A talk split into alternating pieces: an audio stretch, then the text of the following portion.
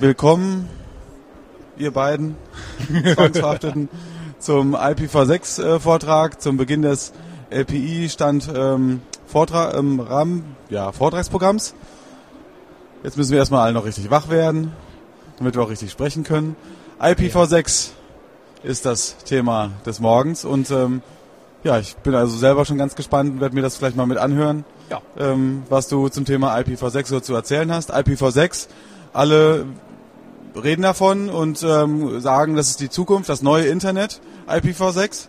Aber ähm, was steckt denn dahinter? Und deine Frage auf dem Titel, was kommt eigentlich auf uns zu? Ich bin mal auf die Antworten gespannt. Ja. Benedikt. Danke, Ingo. Ähm, ja.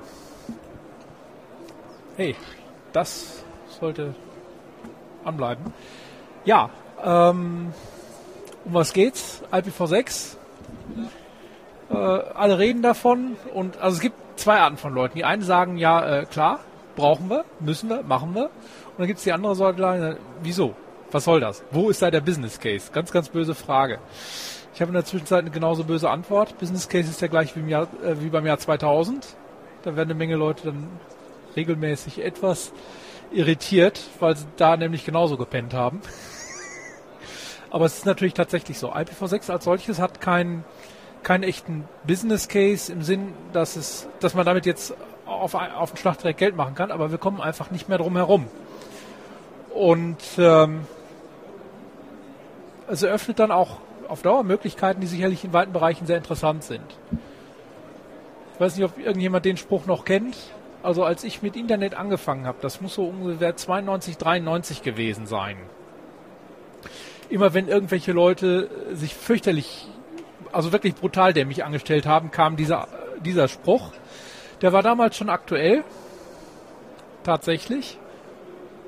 Das Internet ist damals schon aus allen Nähten geplatzt. Äh, man hat sich dann halt angefangen mit NAT über die Runden zu retten, aber so wirklich richtig gut was gebracht hat es eigentlich nicht. Das Internet hat sich seitdem eigentlich äh, einfach nur immer weiter äh, kaputt entwickelt sozusagen. Was ist was ist passiert? Wo stehen wir heute mit, mit unserem Internet mit IPv4? Wir haben ein paar, paar Sachen, die sehr, sehr knapp werden. Das erste Problem, größte Problem, IPv4-Adressen. Ja. Ich werde manchmal gefragt, ja, wie lange halten die Adressen denn noch? Es gibt vom RIPE Datzahlen, es gibt Datzahlen nächstes Jahr, übernächstes Jahr, über übernächstes Jahr. Nee, völliger Unsinn. Wann gehen es die Adressen aus? Also hängt halt von den Situationen vom Einzelnen ab. Bei mir war es vor 17 Jahren. Da habe ich mit dem Internet angefangen. Ich hatte zwei Rechner und habe nur eine Adresse gekriegt. Die musste damals schon natt machen. Hat mich damals schon geärgert.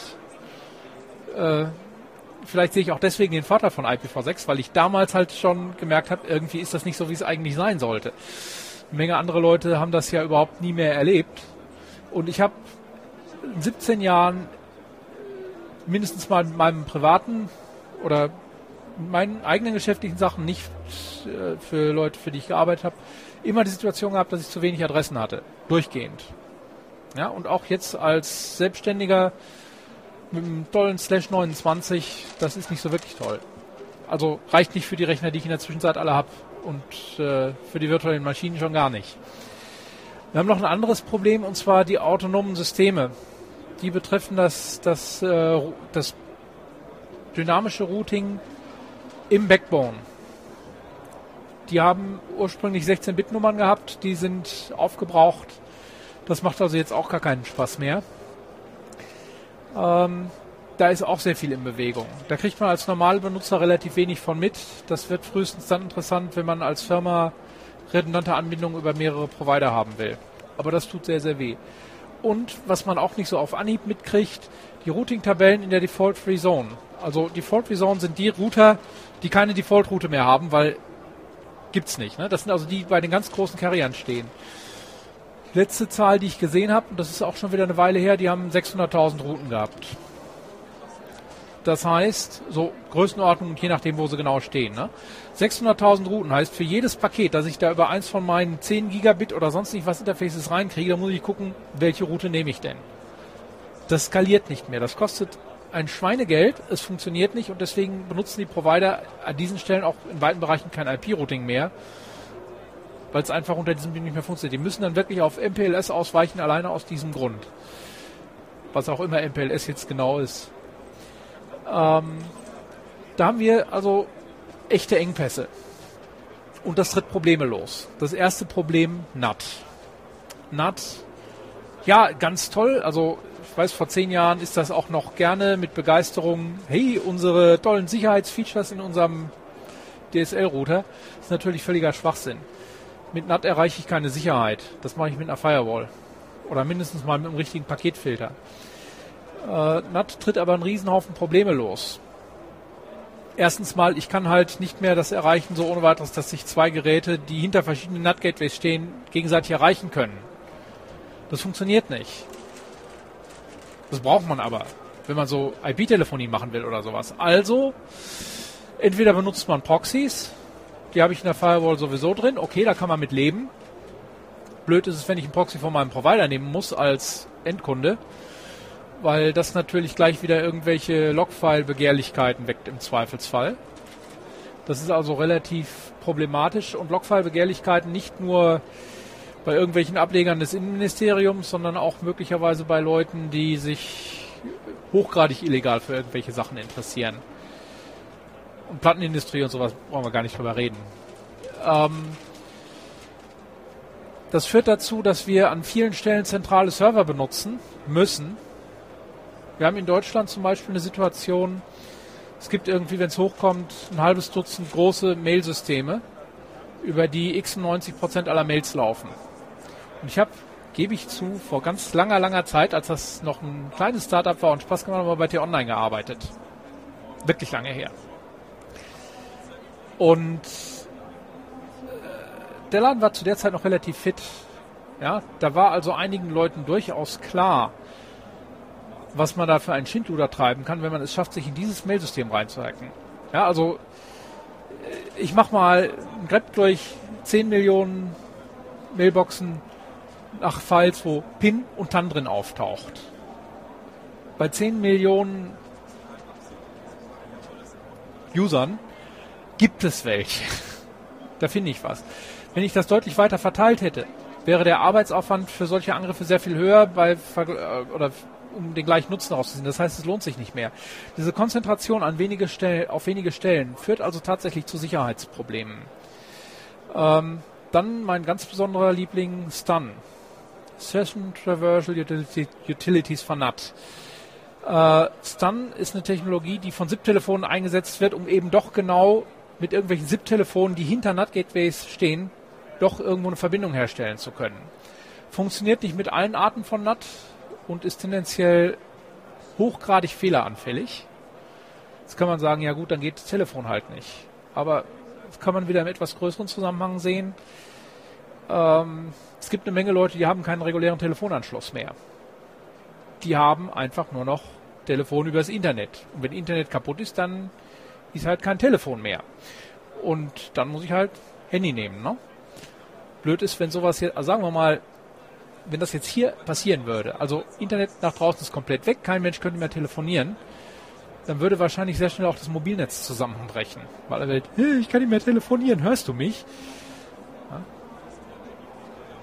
Also kann man sich mit Leuten drunter halten, so Polizei, Feuerwehr, Rotes Kreuz, THW und so weiter, die reagieren auf dieses Thema unglaublich allergisch und sie haben recht. Das ist einfach was, was vielen Leuten noch nicht ganz klar ist. Mit Stun erreichen wir, dass unsere Netze deutlich instabiler werden, als es sein müsste. Wir haben das nächste Problem, wir haben übergroße Subnetze. Erstens, weil wir Adressen sparen müssen, zweitens wegen dieser ganzen Broadcast-Thematik auch, kommen wir noch zu. Das heißt, ich stelle sehr, sehr viele Rechner in ein Subnetz und die können sich dann untereinander direkt erreichen und ich kriege es also auch sehr schwierig hin, da ein vernünftiges Sicherheitskonzept reinzubringen. Ich habe Firmennetze gesehen, da standen mal eben schnell mehrere hundert Rechner in einem Subnetz. Das macht unglaublich viel Freude. Dann kommt irgendjemand auf die Idee, ich habe da irgendwie im Mediamarkt äh, so ein Wireless Access Point gekauft. Ich probiere doch mal, ob der geht. Ja, und dummerweise bringt er einen DHCP-Server mit. Schmeißt das ganze Netzwerk durcheinander, ne? Macht richtig Spaß. Und der erwischt wirklich 900 Maschinen auf einen Schlag. Ähm, richtig blöd, blöd ist, wenn eine Maschine geknackt wird und sich von da aus über sämtliche anderen Rechner im Netz breit machen kann. Äh, wir haben eine reduzierte Zuverlässigkeit insgesamt durch NAT, durch die großen Adressen und so weiter. Wir haben eine technische Ineffizienz. Stun tut weh. Auch vom finanziellen her tut es weh, weil es Geld kostet. Ich muss sowas in jedem blöden SIP-Telefon implementieren für IPv4. Das ist auf Dauer nicht wirklich so die tollste Perspektive. Das heißt, es kostet Geld und wir kriegen, also wir bezahlen mehr das, dafür, dass wir weniger Funktionalität kriegen. Das ist erstmal das Problem grundsätzlich, das wir haben. Es gibt noch eine ganze Reihe anderer Altlasten, die wir heute haben. IPv4, so wie wir es heute benutzen, ist sehr schlecht in Hardware implementierbar. Kann man ganz einfach überprüfen, muss man nur bei Cisco mal in die Preisliste reingucken. Ja, die treiben wirklich viel Aufwand, um das zu machen und kassieren nachher auch ordentlich ab. Wir haben das Problem mit den Broadcasts. Broadcasts sind immer an ein Subnetz gebunden. Das heißt, ich muss meine gesamten Netztopologie danach ausrichten, was die Anwendungen brauchen. Gab da vor längerer Zeit, vor Active Directory Zeiten mit Windows, gab es mal was nennt sich NetBIOS. Da muss man alles in ein Subnetz reinklatschen, sonst ging es nicht. Und wenn man dann versucht hat, das zu trennen, ich kann nicht mehr drucken, ich sehe meinen Drucker nicht mehr. Da wurde es also sehr schnell sehr ungemütlich. Ähm, das hat man versucht mit Multicast-Routing auf, auf die Reihe zu kriegen. Das hat man bei IPv4 nachträglich noch versucht reinzufrickeln, so gut es geht, mit eher mäßigem bis gar keinem Erfolg. Die Adresskonfiguration ist aufwendig bei IPv4. Äh, DHCP ist fehlerträchtig, wirklich fehlerträchtig. Ähm, statisch von Hand konfigurieren ist auch nicht so wirklich der Weisheit letzter Schluss. Das war's. Wir haben ein Sicherheitsparadigma, das stammt noch aus einer Zeit, als man gedacht hat, wir machen jetzt ein ganz tolles Netzwerk für den Fall, dass der böse Ivan, so hieß er damals noch, irgendwie eine Bombe auf die USA schmeißt und wir wollen trotzdem noch auf militärischer Ebene sicherstellen, dass wir uns noch E-Mails schicken können und so weiter. Wir haben heute ganz andere Probleme. Unsere Probleme heute sind die Denial-of-Service-Angriffe in Verbindung mit Erpressung. Unsere Probleme äh, sind äh, alle möglichen, ja, Spam ist noch fast harmlos, kostet halt fürchterlich Geld, aber äh, das kann man einkalkulieren. Wir haben viel Probleme mit Industriespionage und ähnlichem. Es geht nicht mehr darum, dass jemand einfach eine Vermittlungsstelle wegsprengt, äh, sondern dass jemand wirklich eine Infrastruktur angreift und, und auch Daten abgreift oder manipuliert. Passt mit IPv4 überhaupt nicht mehr zusammen. Wir haben massive Probleme mit mobilen Geräten in allen möglichen und unmöglichen Varianten. Es gibt was, was in der Telefoniewelt selbstverständlich funktioniert, was mit IP nicht geht. Das ist eine Ressourcenreservierung, dass ich sage, ich brauche jetzt von hier nach da mal so und so viel Kilobit, Megabit, Gigabit Bandbreite und eine ganze Reihe andere Sachen auch. Und da kommt jetzt IPv6 ins Spiel. Fangen wir endlich mal mit dem Thema an. Was ist IPv6 überhaupt? Wenn man jetzt das Gelb weglassen würde, dann hätten wir das so den typischen TCP-IP-Stack, wie man den vielleicht hoffentlich ungefähr kennt. Wir haben unten irgendwelche Linklayer-Technologien, Ethernet, PPP, Token Ring, WaveLAN, FTDI, äh, was weiß ich was. Gibt auch noch einen Haufen seltsame andere, aber die sind so am ehesten bekannt. Die verbinden Rechner untereinander direkt, möglicherweise nur zwei, möglicherweise auch mehrere. Darauf setzt das Network Layer auf, das schickt Datenpakete von einem Rechner zum anderen und braucht dazu diese IP-Adressen genau. Und das ist das Ur der ursprüngliche Auslöser für die Entwicklung von IPv6, dass man nämlich gesagt hat, uns gehen die Adressen aus, da müssen wir mal was machen. Und dann hat man parallel zu dem existierenden IPv4, nehmen wir mal die Maus, ups, äh, zu dem existierenden IPv4, das wir heute benutzen, typischerweise eine Alternative entwickelt, IPv6. Und hat viele, viele, viele Probleme einfach mal grundsätzlich aus der Welt geschafft. Darüber haben wir Transport Layer Dienste, womit einzelne äh, Anwendungen oder Prozesse miteinander kommunizieren können. Ähm, da hat man nichts dran gemacht. Also bis auf ein paar Anpassungsarbeiten, dass der Rest funktioniert, da merkt man aber nichts von und darüber laufen die Anwendungen. So, was heißt das jetzt? Erstens, IPv4 und IPv6 laufen parallel. Auf dem gleichen Rechner, auf dem gleichen Netzwerkinterface über das gleiche Netz laufen die unabhängig voneinander. Das eine kommt sich mit dem anderen nicht in die Quere.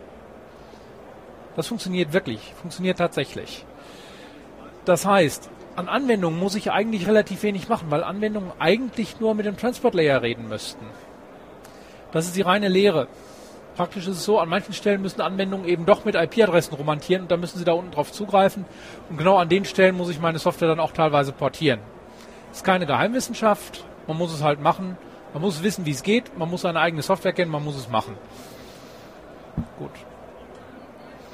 Was haben wir sonst noch? Ähm, oh ja, ganz wichtig. Es gibt auch bei den Anwendungen Probleme. Es gibt auch ein Transport Layer Problem. Es gibt auch Link Layer Probleme. Die können wir alle nicht wirklich lösen. Also man kann es teilweise versuchen, noch ein bisschen was mitzuerschlagen, aber so richtig die universelle Lösung kriegen wir da nicht in den Griff. Und die Struktur des TCP-IP-Stacks bleibt natürlich auch unangefasst. Hm? Was?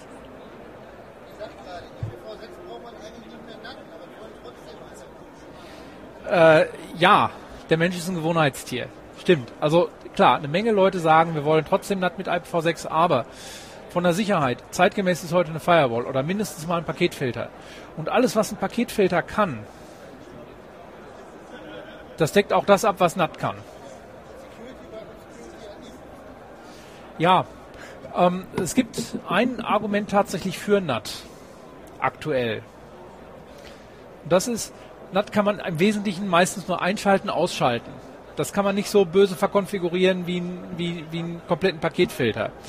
Das heißt, da sehe ich also schon beim momentanen Stand ein spannendes Thema für die Anbieter von gerade so diesen, diesen Endkunden-Routern, so diese DSL-Router, so AVM und wie sie alle heißen. Ne? Die lassen sich hoffentlich ein bisschen was einfallen, wie sie das von der Handhabung so machen können, dass damit auch ein Normalverbraucher zurechtkommt. Das ist aber der einzige Grund für NAT tatsächlich. Ähm, ich schreibe zurzeit mit jemand anders an der IPv6-Richtlinie fürs BSI, Bundesamt für Sicherheit in der Informationstechnik. Da gehen wir länger auf das Thema ein weil es sehr schwierig ist, aus den Köpfen der Leute rauszukriegen. Aber wenn man sich ein bisschen mal bemüht, darüber klar zu werden, dann stellt man fest, NAT ist, ist ein Problem, NAT ist keine Lösung. Ja? Richtig. Ja, gut, vorher, man hat sich damit halt mal eben 15, 20 Jahre über die Runden gerettet, ne? Aber schön ist es nicht. Okay. Also das ist erstmal so ganz grob, was IPv6 überhaupt ist. Jetzt die Frage, was ist es nicht? Ich habe Zitate gesammelt. Zitate von Leuten, die tolle Sachen über IPv6 gesagt haben. Mein absoluter Liebling, ich habe nicht rausgekriegt, wo das herkommt. Ich habe es von mehreren Leuten gehört. Ist auch schon ein paar Jahre her. IPv6, das wird nie kommen, weil wie will man das weltweit denn überhaupt mit dem Umschalten koordinieren? wir haben vorhin gesehen, IPv4 und IPv6 laufen parallel. Ich muss ja auch nicht entscheiden, ob ich einen Festnetzanschluss habe oder ein Handy. Gut. Dann diese Sprüche, in zwei Jahren gibt es keine Adressen mehr. Nein. Es wird nicht so laufen, dass irgendwann heißt, Schluss, das war's. Es wird heißen, dass irgendwann Adressen auf dem Schwarzmarkt gehandelt werden. Werden sie heute schon. Äh, und man einfach viel, viel Geld ausgeben muss, wenn man wirklich noch eine global geroutete Adresse haben will.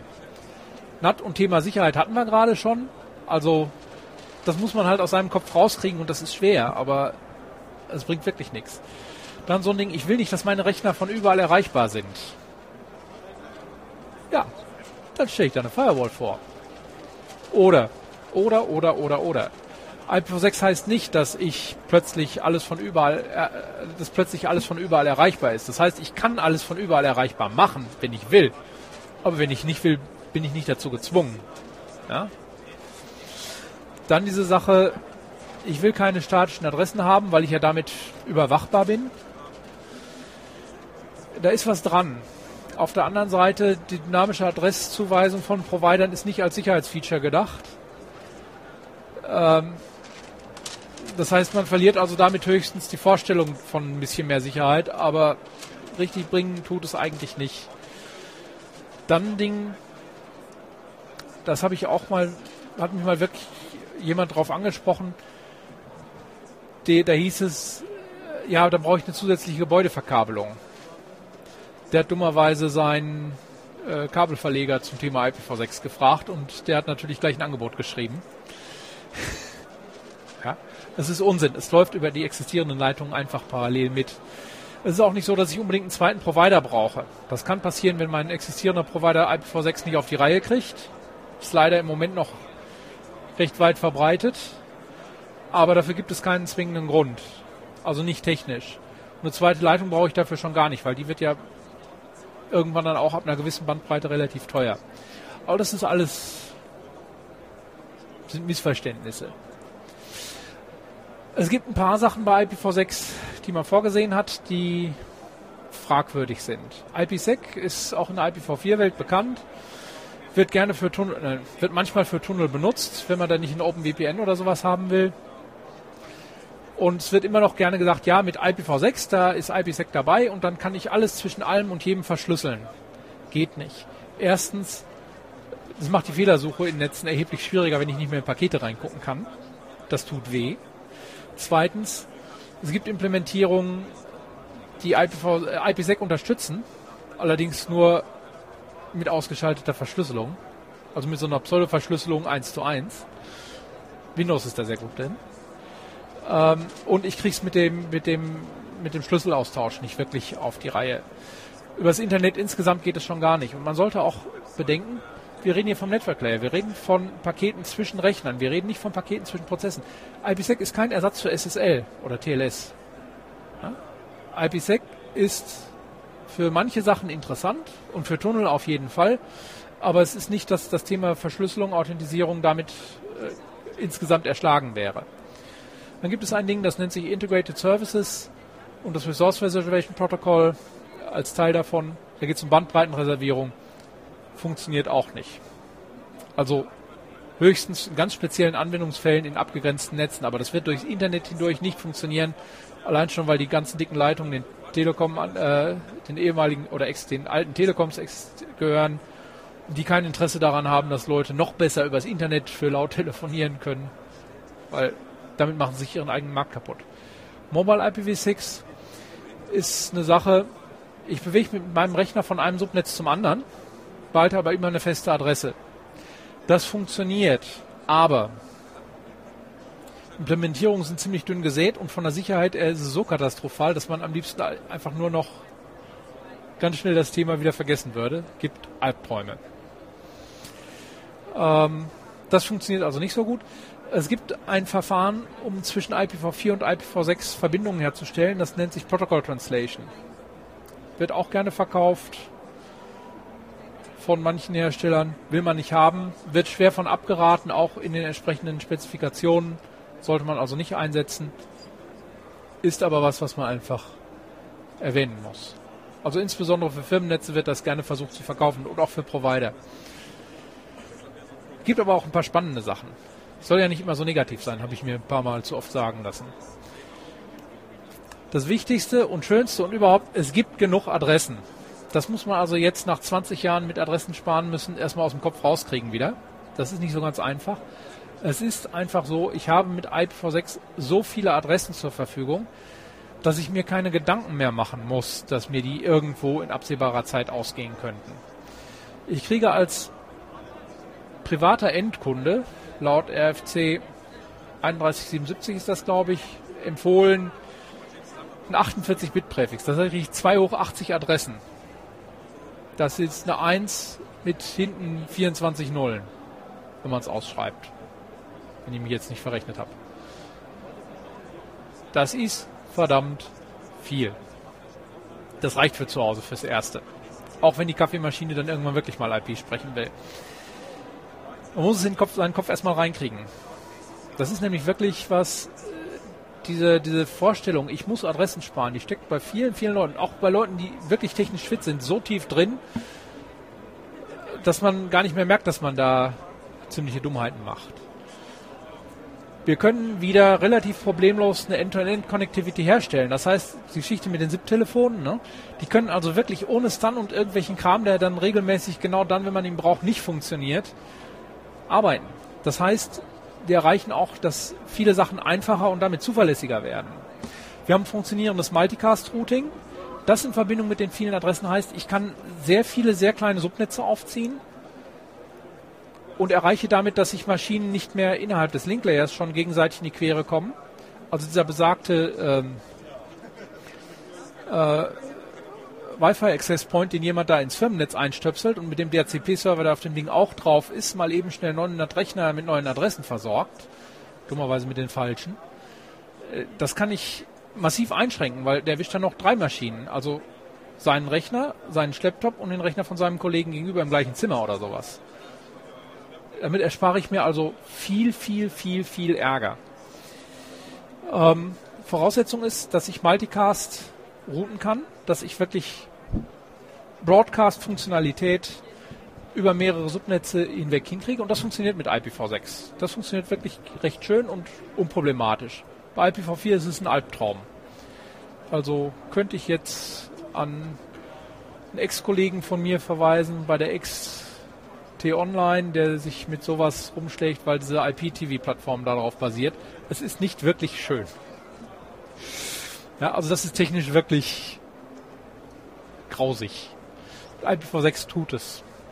Wir haben mehrere Adressen pro Interface. Damit kann man auch viele, viele schöne Sachen machen im laufenden Betrieb, wofür man sonst früher Rechner rebooten musste. Also mindestens bis Windows 2000 auf jeden Fall. Neue IP-Adresse geben, erstmal Rechner booten und so. Ne? Das funktioniert tatsächlich gut. Es gibt eine Alternative zur Adressvergabe statt DHCP, nennt sich Stateless Address Auto Configuration, ist erheblich unproblematischer, ist erheblich einfacher, ist erheblich einfacher zu implementieren und verursacht deutlich weniger Chaos als ein, ein kaputter oder äh, falsch eingestöpselter DHCP-Server. Das führt auch dazu, dass ich mit relativ wenig Aufwand mal eben Adressbereiche umnummerieren kann, denen neue Adressen geben kann. Das geht mit ein bisschen Überlegung tatsächlich im laufenden Betrieb, auch mit Windows.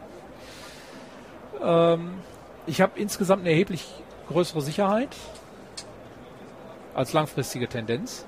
Kurzfristig ist das größte Problem Implementierung. Sind die schon so stabil und ausgereift wie bei IPv4 und Leute, die es betreiben sollen, haben die schon so viel Erfahrung mit IPv6 wie mit IPv4. Da wird es zunächst mal ein bisschen spaßig. Gleiches gilt für die Zuverlässigkeit. Aber gerade dadurch, dass IPv6 eben einfacher ist als IPv4, ist es. Also man muss sich erstmal dran gewöhnen, aber äh, es fällt jede Menge Ärger weg. Ja. Hat sich einiges gelernt. Es gibt eine Reihe interne Features, spreche ich nur, will ich nur kurz ansprechen. Also wenn jemand sich mit dem Thema ein bisschen genauer beschäftigen will. Wir haben sogenannte Scopes, die sagen, wie weit Adressen überhaupt überall das gleiche bedeuten. Tolle Sache. Vor allen Dingen der Link Local Scope. Der sagt nämlich, das gilt nur innerhalb eines Subnetzes. Kann man viele, viele Probleme und auch viele sicherheitskritische Sachen schön mit in den Griff kriegen. Wir haben ARP ersetzt durch ein Verfahren, das nennt sich Neighbor Discovery und das hat dann so einen schönen Ableger, das nennt sich Duplicate Address Detection. Sprich, ein Rechner stellt fest, diese Adresse wird schon benutzt, deswegen benutze ich sie nicht mehr. Bei IPv4 passieren da, je nachdem, was für Implementierung man hat, teilweise sehr unterhaltsame Effekte, wenn sowas passiert. Zwei Rechner mit der gleichen Adresse im Netz. Bei IPv6 ist einfach klar, was dann zu passieren hat und der Betrieb geht weiter. Es gibt keine Broadcasts mehr, nur noch Multicast. Das funktioniert dann aber halt auch vom Routing her problemlos. Das heißt, ich habe von der Anwendung her keinen Zwang mehr, wie meine Netzwerktopologien aussehen sollen. Ich kann wirklich sagen, jedes Büro kriegt sein eigenes Subnetz und ich stelle nicht irgendwie 200 Arbeitsplatzrechner und Laptops und ich weiß nicht was alles in einem Subnetz zusammen. Es gibt ein Verfahren, das nennt sich Anycast. Erkläre ich jetzt nicht nur mal nur als Stichwort für Leute, die sich da gerne schlau machen wollen. Das dynamische Routing hat sich deutlich vereinfacht an einigen Stellen. Es ist einfacher, Router redundant zu machen als bei IPv4. Das ist mit IPv4 äh, schon recht unschönes Thema. Wenn ich sicherstellen will, wenn ein Router ausfällt, dass der Betrieb über den zweiten Router dann sofort weitergeht. Das geht mit IPv6 deutlich unproblematischer. Und IPv6 lässt sich besser in Hardware implementieren. Das heißt im Zweifelsfall auch, Sachen werden billiger. Also die kleinen Wegwerfrouter für zu Hause, genauso wie die dicken Dinger, die dann bei irgendwelchen Telekoms stehen, die ich letztendlich über meine DSL Flatrate oder was auch immer mitfinanzieren muss. Ja? Es gibt ein paar offene Probleme. DNS-Updates bei diesem Verfahren Auto-Configuration. Dieses Verfahren sieht nicht vor, dass Adressen, die vergeben werden, dann auch gleich ins DNS eingetragen werden. Microsoft hat natürlich die Lösung für alles. Klar, das machen wir mit Active Directory. Ist halt nicht standardkonform und proprietär und funktioniert damit für viele Sachen wieder nicht.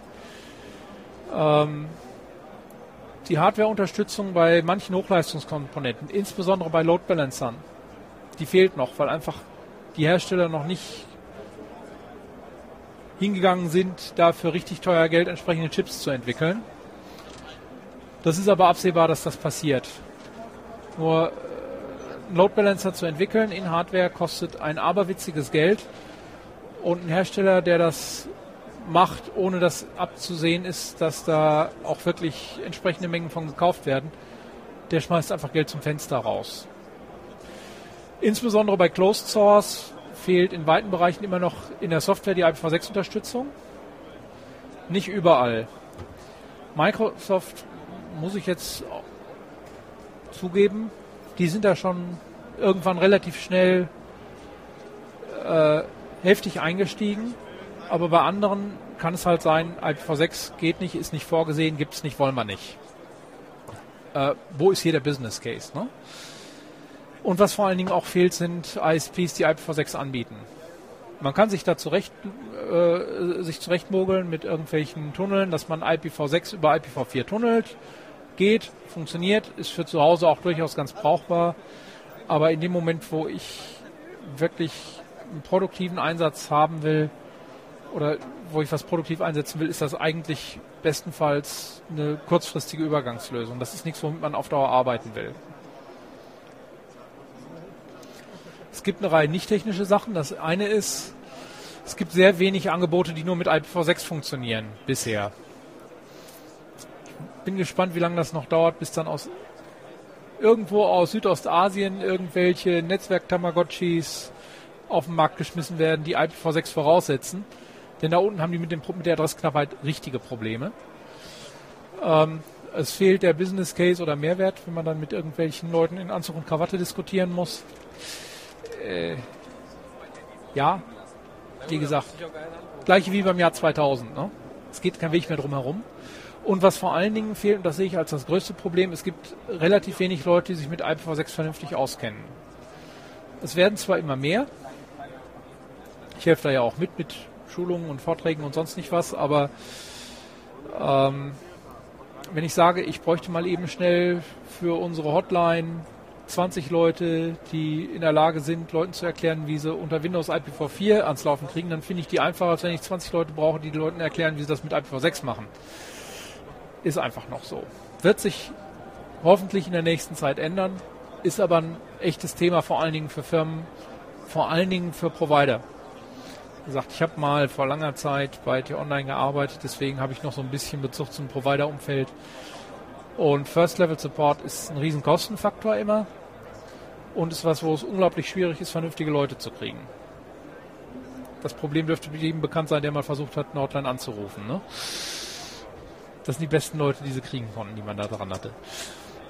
Gut. Wie geht's jetzt weiter? Also kurzfristig, mittelfristig insbesondere, ich gebe es zu, Windows 7. Windows 7 bringt ein paar Features mit, die funktionieren nur mit IPv6 und sind vor allen Dingen Privatanwender interessant. Also wer es sich genauer angucken will, Stichwort ist Homegroup. Das hört sich für Microsoft-Verhältnisse schon ziemlich gut gemacht an. Ähm, spätestens wenn XP endgültig vom Markt verschwindet, und das wird auch für Geschäftskunden 2014 spätestens definitiv endgültig der Fall sein, haben alle existierenden Betriebssysteme, die irgendwo noch verkauft werden, IPv6-Unterstützung drin. XP ist das, was im Moment noch bremst.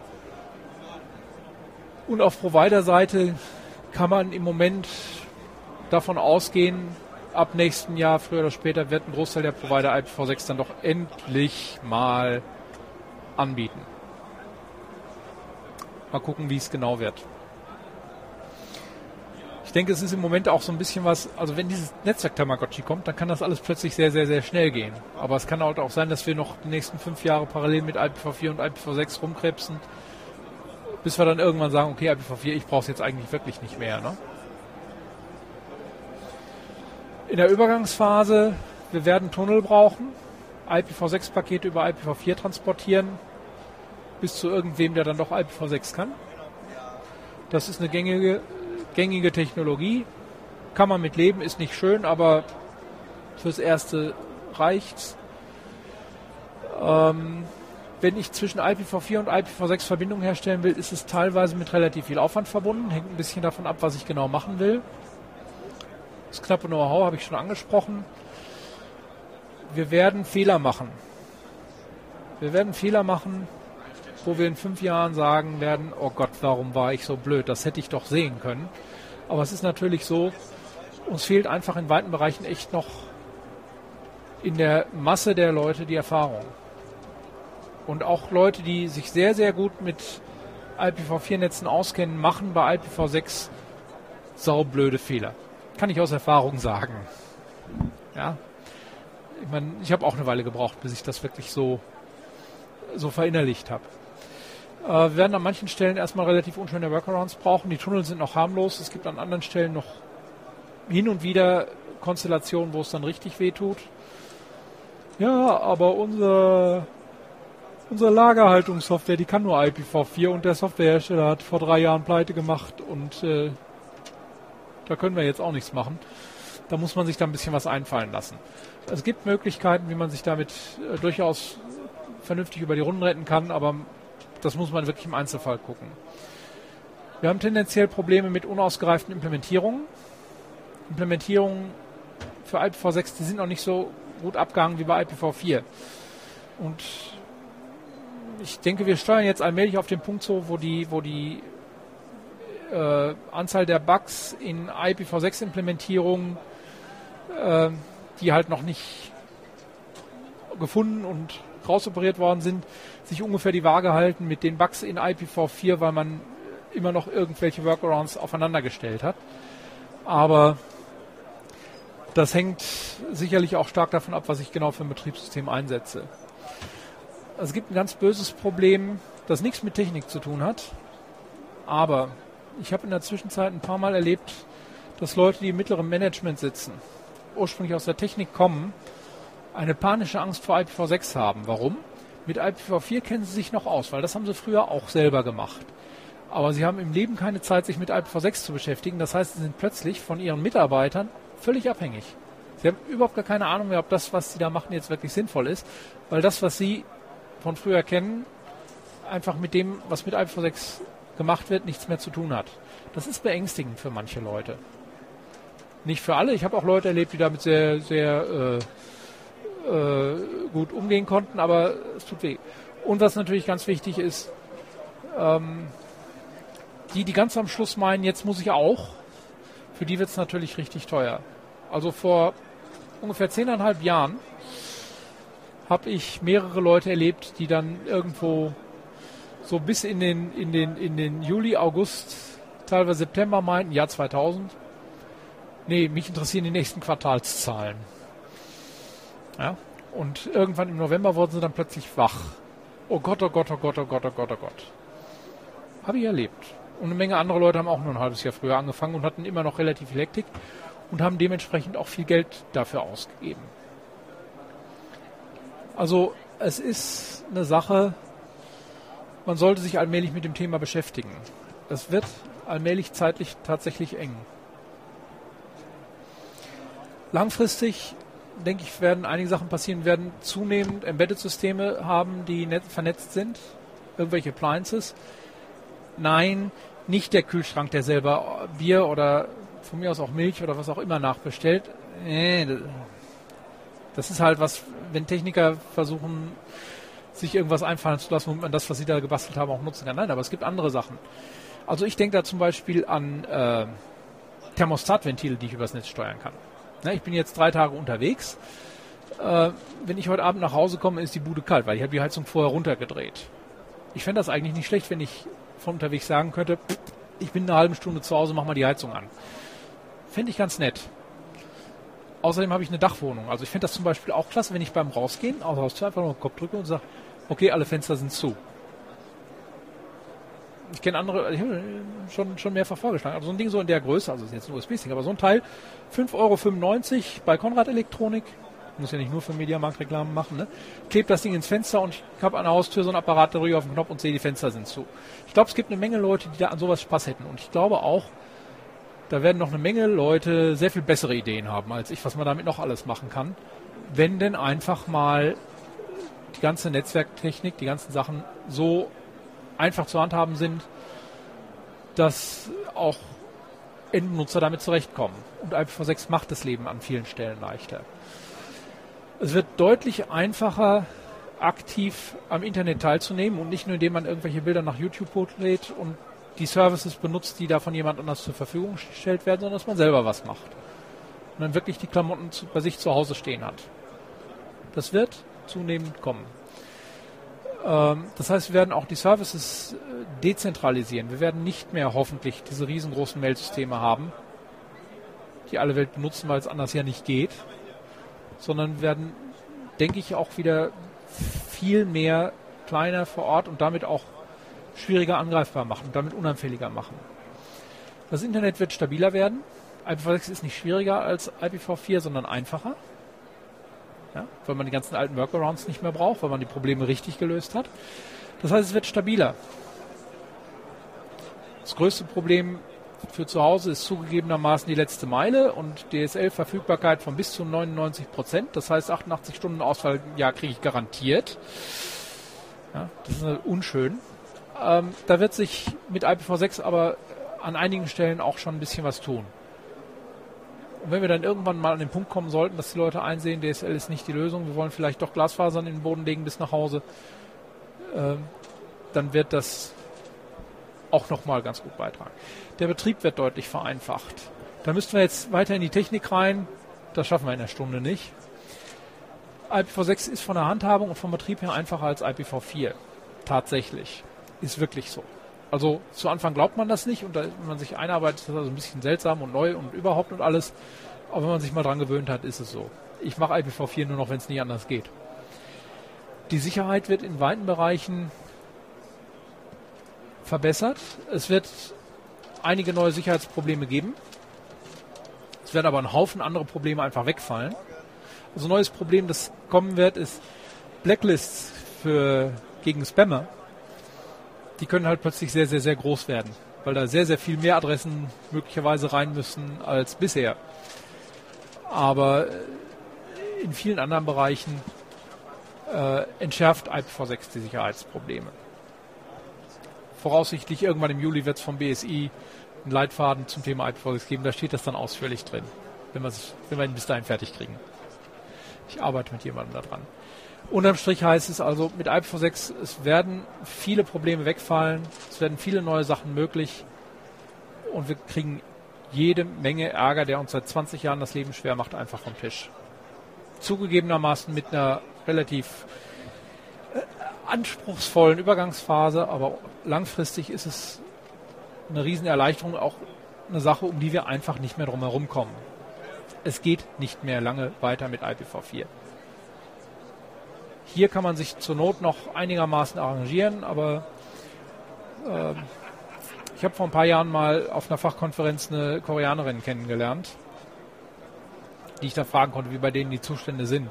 Ja, 100 Megabit nach Hause, symmetrisch, gar kein Thema. Glasfaser. Aber da stehen schon bei den Providern die großen NAT-Gateways. Und die Dinger machen Ärger. Die machen richtig, also die kosten Geld, die machen Ärger, weil sie halt immer ein, ein, eine, eine Störquelle sind. Ja. Und es gibt halt nichts Schöneres. Ich habe ein NAT-Gateway, da hängen 10.000 Kunden hinter. Nur mal um so eine Größenordnung zu sagen. Und ich muss das Ding mal durchstarten. Da kann ich zwei Tage vorher äh, schon mal Urlaubssperre für den kompletten First-Level-Support verhängen. Grausig. Ja, also da tut sich einiges, wo Sachen besser mit werden. Wer jetzt was lesen will zum Thema, es gibt von der Silvia Hagen zwei Bücher. Ähm, ein Hinweis, ich habe es erst im Zug gesehen und konnte es nicht mehr ändern. Das habe ich von mir aus der Literaturdatenbank gezogen. Davon gibt es brandneu eine neue Auflage. Ich habe sie bei mir zu Hause liegen, soll, will am Wochenende hoffentlich noch eine Rezension zu schreiben für, für die X. Ähm, da geht es, in den Büchern geht es wirklich brutal um die Protokolle. Also wenn man wirklich die Protokolle verstehen will, dann ist das das, wo man reingucken will. Also das oder in die RFCs, aber das ist dann so ein Stapel Papier und man weiß nicht, wo man anfangen soll zu suchen. Die Bücher sind, ich finde, sehr gut geschrieben. Also bei dem deutschen Buch merkt man manchmal, dass es Schweizerin ist, aber äh, deswegen wird es ja nicht unverständlich. Ne? Ähm, das ist also lohnenswert zu den Protokollen. Wenn man es ans Laufen bringen will, es gibt von O'Reilly ein weiteres Buch, der Murphy Malone. Mh, in knapp 300 Seiten alles abzudecken. Man findet viele Hinweise, wo man weiter gucken sollte, aber man muss halt wirklich noch weiter gucken. Dafür sind, es sind Gott weiß nicht was an Unixen drin, es ist Windows rauf und runter drin, es ist Cisco iOS drin, es ist Juniper JunoOS drin. Ähm, ist halt klar, wenn ich dann, ich meine, irgendwie 270 Seiten oder sowas habe, beliebig, beliebig in die Tiefe gehen kann man nicht mehr. Ich habe vor Jahren ein Ding verbrochen, da geht es dann halt um Unix. FreeBSD ist drin, Solaris ist drin, Debian Sarge damals ist drin. Und es gibt auch noch ein paar Ergänzungsheftchen, NetBSD, OpenBSD und Fedora äh, Core 6. Da geht es dann halt wirklich da drin, wie bringe ich das ans Laufen und zwar so, dass es möglichst wenig wehtut. Ähm, es gibt Leute, die das immer noch empfehlen, also außer mir. Ähm, ist halt auf eine relativ spezielle Konstellation ausgerichtet. Dafür kann ich aber halt auch in so einem Buch dann in die Tiefe gehen. Ansonsten, ich habe noch ein paar Artikel geschrieben. Wer für IPv6 programmieren will, habe ich vor drei Jahren in der EX mal einen Artikel gehabt, was man so für die Programmierung wissen muss. Grundlegend. Es ist nicht wirklich rasend schwierig. Also man macht UDP, das ist dann in dem Artikel nicht mehr drin. Wenn man es ganz genau wissen will, das Buch vom, vom Stevens, beziehungsweise Stevens von der Rudolph, Unix Network Programming, dritte Auflage. Erste Auflage ist von, ich glaube, 74. Da ist IPv6 noch nicht drin. Weil wir bestehen, war das teuerste Buch, das ich im Studium gekauft habe. Ähm, da geht es dann richtig ins Detail. Das Problem bei dem Stevens-Buch ist, das sind ungefähr 1000 Seiten und IPv6 ist quer über das ganze Ding verteilt. Das heißt, wenn man nicht ungefähr weiß, wonach man sucht, dann muss man es komplett lesen einmal. Habe ich im Studio mit der ersten Auflage gemacht. Das hat Monate gedauert. Ähm, was ich vorhin schon erwähnt habe, also ich habe ein paar Sachen geschrieben zur Einführung von der technischen praktischen Seite in der X und vor allen Dingen halt auch eine Sache, wo es um die nicht technischen Sa Sachen geht.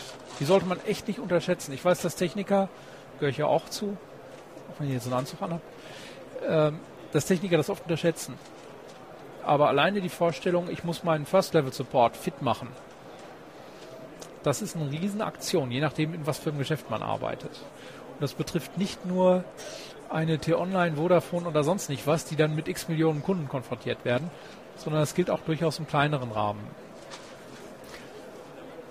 Ähm, für die Leute, die sich für IPv6-fähige Software interessieren, es gibt eine Webseite Deep Space 6, das ist von ein paar Italienern und einem Bayern, Peter Bieringer, dem, von dem auch das Linux IPv6 Auto stammt.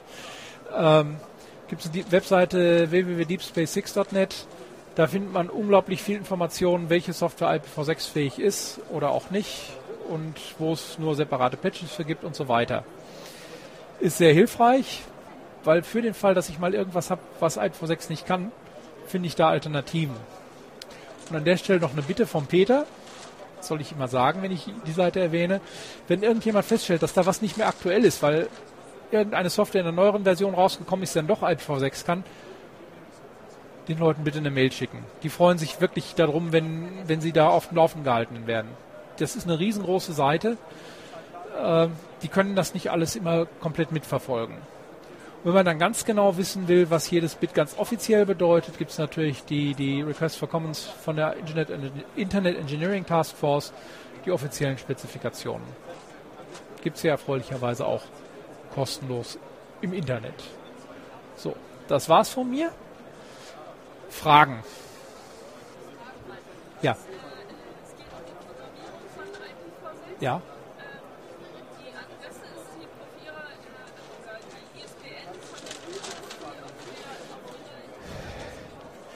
Ähm, also in meinem Buch geht es wirklich um die Systemadministration.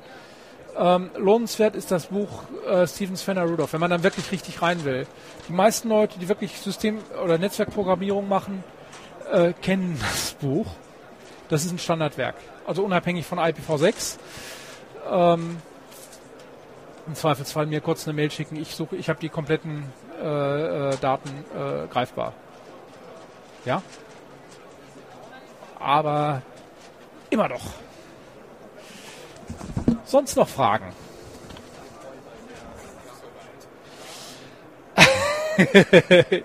ich habe 2005 gesagt, jeder, der behauptet, das ist dann und dann soweit, äh, verbreitet heiße Luft, weil das ist gar nicht abzuschätzen. Ähm, okay, also ich habe vor langer, langer Zeit mal eine Vorlesung gehört über Chaostheorie. Damals war das Thema noch ein bisschen aktuell. Und da gab es so ein wunderschönes Beispiel, wenn ich einen Stift auf die Spitze stelle und je genauer ich hingucke und versuche ihn auszubalancieren, desto weniger weiß ich, in welche Richtung er fällt, wenn ich ihn loslasse. Die Situation hatten wir damals. Bei IPv6 hängt unglaublich viel davon ab, kommt irgendwann irgend so eine obskure, komische, singapurianische Glitsche mit dem Netzwerk Tamagotchi, dann kann das plötzlich sehr, sehr schnell gehen. Es kann auch sein, dass sich das Ganze noch hinzieht. Der Grund, warum ich sage, dass nächstes Jahr was passiert, ist, weil ich weiß, dass eine Reihe Provider daran arbeiten, weil ich weiß, dass in den meisten Betriebssystemen in der Zwischenzeit die IPv6-Unterstützung drin ist. Das, die einzige, das einzige gängige Betriebssystem, wo IPv6, äh, sagen wir mal, ähm, nur mit etwas Arbeit zu, drin am Lauf zu bringen, ist tatsächlich Windows XP. Bei Vista ist es standardmäßig eingeschaltet, bei Windows 7 ist es standardmäßig eingeschaltet, bei macOS ist es seit Ewigkeiten standardmäßig eingeschaltet, bei Linux ist es seit einer ganzen Weile dabei, bei den BSDs noch ein Stückchen länger, äh, bei Solaris ist es schon sehr lange dabei. Äh, das heißt, immer mehr Voraussetzungen, die sich gegenseitig so ein Stück weit blockieren, fallen weg. Und von daher sehe ich, dass sich da was tut. Das andere Problem ist natürlich, es gibt immer mehr Leute, die sich mit IPv6 dann wenigstens so weit beschäftigt haben, dass sie eine ungefähre Vorstellung haben, was das bedeutet. Vor fünf Jahren, IPv6, da haben alle möglichen Leute irgendwelche komischen Sachen gehört. Deswegen gab es ja auch von mir vorhin zu Anfang diese tollen Zitate, was für Leute da, was für aberwitzige Vorstellungen Leute hatten. Ähm, das stabilisiert sich. Und deswegen halte ich es heute für realistisch zu sagen, nächstes Jahr werden die Provider einiges machen. Teilweise wollen sie schon Ende dieses Jahres in die Gänge kommen. Ähm, und auch im Softwarebereich hat sich einfach schon viel getan. Ja, also es gibt relativ wenig Open Source Software, die nicht IPv6 kann. Und Open Source, insbesondere Linux, ist halt auch deswegen wichtig, weil das, das ist, womit ein Großteil der Leute sich beschäftigen, wirklich von der Materie Ahnung haben und die wirklich Innovation reinbringen. Ja, die machen nicht unbedingt irgendwie AS400. Ähm, oder von mir aus auch auch Windows. Aber ich glaube, von Windows muss ich hier nicht reden, wenn ich am Linux-Stand bin. Ja? Ja. Ja, nee, ist völlig richtig, ist aber, ähm, also die Situation ist ein bisschen anders. Die Situation ist so, dass ich bei, ähm, dass ich heute, wenn ich ansatzweise Sicherheit haben will, ich brauche eine Firewall, also mindestens mal einen Paketfilter. So, äh, NAT schreibt Adressen um. Okay, das kriege ich mit NAT nicht, äh, äh, mit dem Paketfilter noch nicht hin. Da bräuchte ich dann wirklich einen Proxy. So, meine Einschätzung ist, dass in absehbarer Zeit auch diese Privat-Endkundengeräte, diese, diese 20, 30, 40, 50 Euro Endkundengeräte, dass die zunehmend Proxys mitbringen werden. Aus diesem Grund. Denn NAT alleine schützt auch nicht. Ja? Also ähm, das ist das eine. Das andere ist, ich muss nicht jedem Gerät eine global geroutete Adresse geben. Es gibt auch Adressen ähnlich zu den 192, 168 und anderen, also den RFC 1918 Adressen, die gibt es auch für IPv6. Es gibt private Adressen, die dann vom Provider auch nicht geroutet werden. Die benutze ich dann typischerweise, um mit meinem Proxy zu reden und der hat eine Adresse nach draußen und dann fällt dieses Problem tatsächlich weg. Aber es ist tatsächlich so, im, im privaten Endkundenbereich ist noch sehr viel in Bewegung. AVM hat jetzt, ich glaube, ist gerade ein neues Release rausgekommen, auch nur ein Beta-Release an der Firmware für ihre irgendeinen AVM-Router, der IPv6 vernünftig kann. Das scheint auch schon ganz gut zu funktionieren. Ähm, die anderen hinken noch hinterher. Das ist im Moment noch tatsächlich ein Riesenproblem. Das heißt, wenn ich ja, ähm, genau. Also das, das Problem ist, also ich habe ein paar Schulungen gemacht, äh, Schulungen, Beratungssachen mit, mit Leuten aus dem Embedded-Umfeld und das ist ein ganz, ganz, ganz schwieriger Markt, weil da halt wirklich die drei Cent weniger im Einkauf entscheiden, ob das Zeug in den Mediamarkt reinkommt oder das Produkt von der Konkurrenz, weil dann kannst du, kannst du der Mediamarkt das für 50 Cent oder für einen Euro mehr oder weniger verkaufen. Ähm, das ist eine ganz schwierige Geschichte. Und das heißt, die müssen mit Stückzahlen kalkulieren, damit sie überhaupt äh, wissen, wie sie das äh, kalkulieren. Da haben die im Moment noch sehr viel Angst vor. Das heißt, im Moment ist es tatsächlich so, wenn ich IPv6 ausprobieren will und nicht komplett mit runtergelassenen Hosennetz stehen will, dann bin ich relativ schnell an den Punkt, dann stelle ich mir eine Linux-Kiste hin, mache darauf die entsprechenden Sachen fertig dann ist gut. Und das möchte ich meinen Eltern zum Beispiel auch nicht zumuten. Also nein, das, meinen Eltern würde ich zumuten, aber ich mir nicht, weil dann hätte ich die immer am Telefon. Ne? Ähm, daher, der, ja, also Argument ist, der, die, äh, der Paketheader wird größer, ja. Ähm, das führt zu zusätzlichem Overhead. Es ist aber nicht so schlimm, wie man meint. Weil bei großen Paketen der Effekt nicht besonders stark ist bei kleinen Paketen habe ich normalerweise nichts, wo ich so riesen Bandbreite brauche. Unterm Strich fällt das nicht weiter auf. Was auffällt, ist, wenn meine Pakete per IPv4 direkt von mir zu meinem Nachbarn geroutet werden oder zu der, zu der, zu der Pizzeria unten um die Ecke, wo ich auf der Seite gucken will, was ich haben will.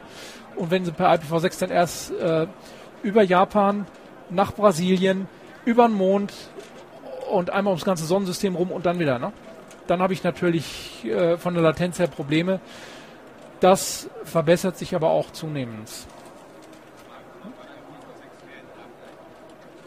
Ja, IPv6 ist deutlich einfacher in Hardware zu implementieren. Es, man muss es völlig anders machen, äh, aber IPv6 ist deutlich hardwarefreundlicher. Ja? Okay. Dann ist hier auch jetzt schon die Stunde schon wieder rum. Okay, dann äh, gebe ich mal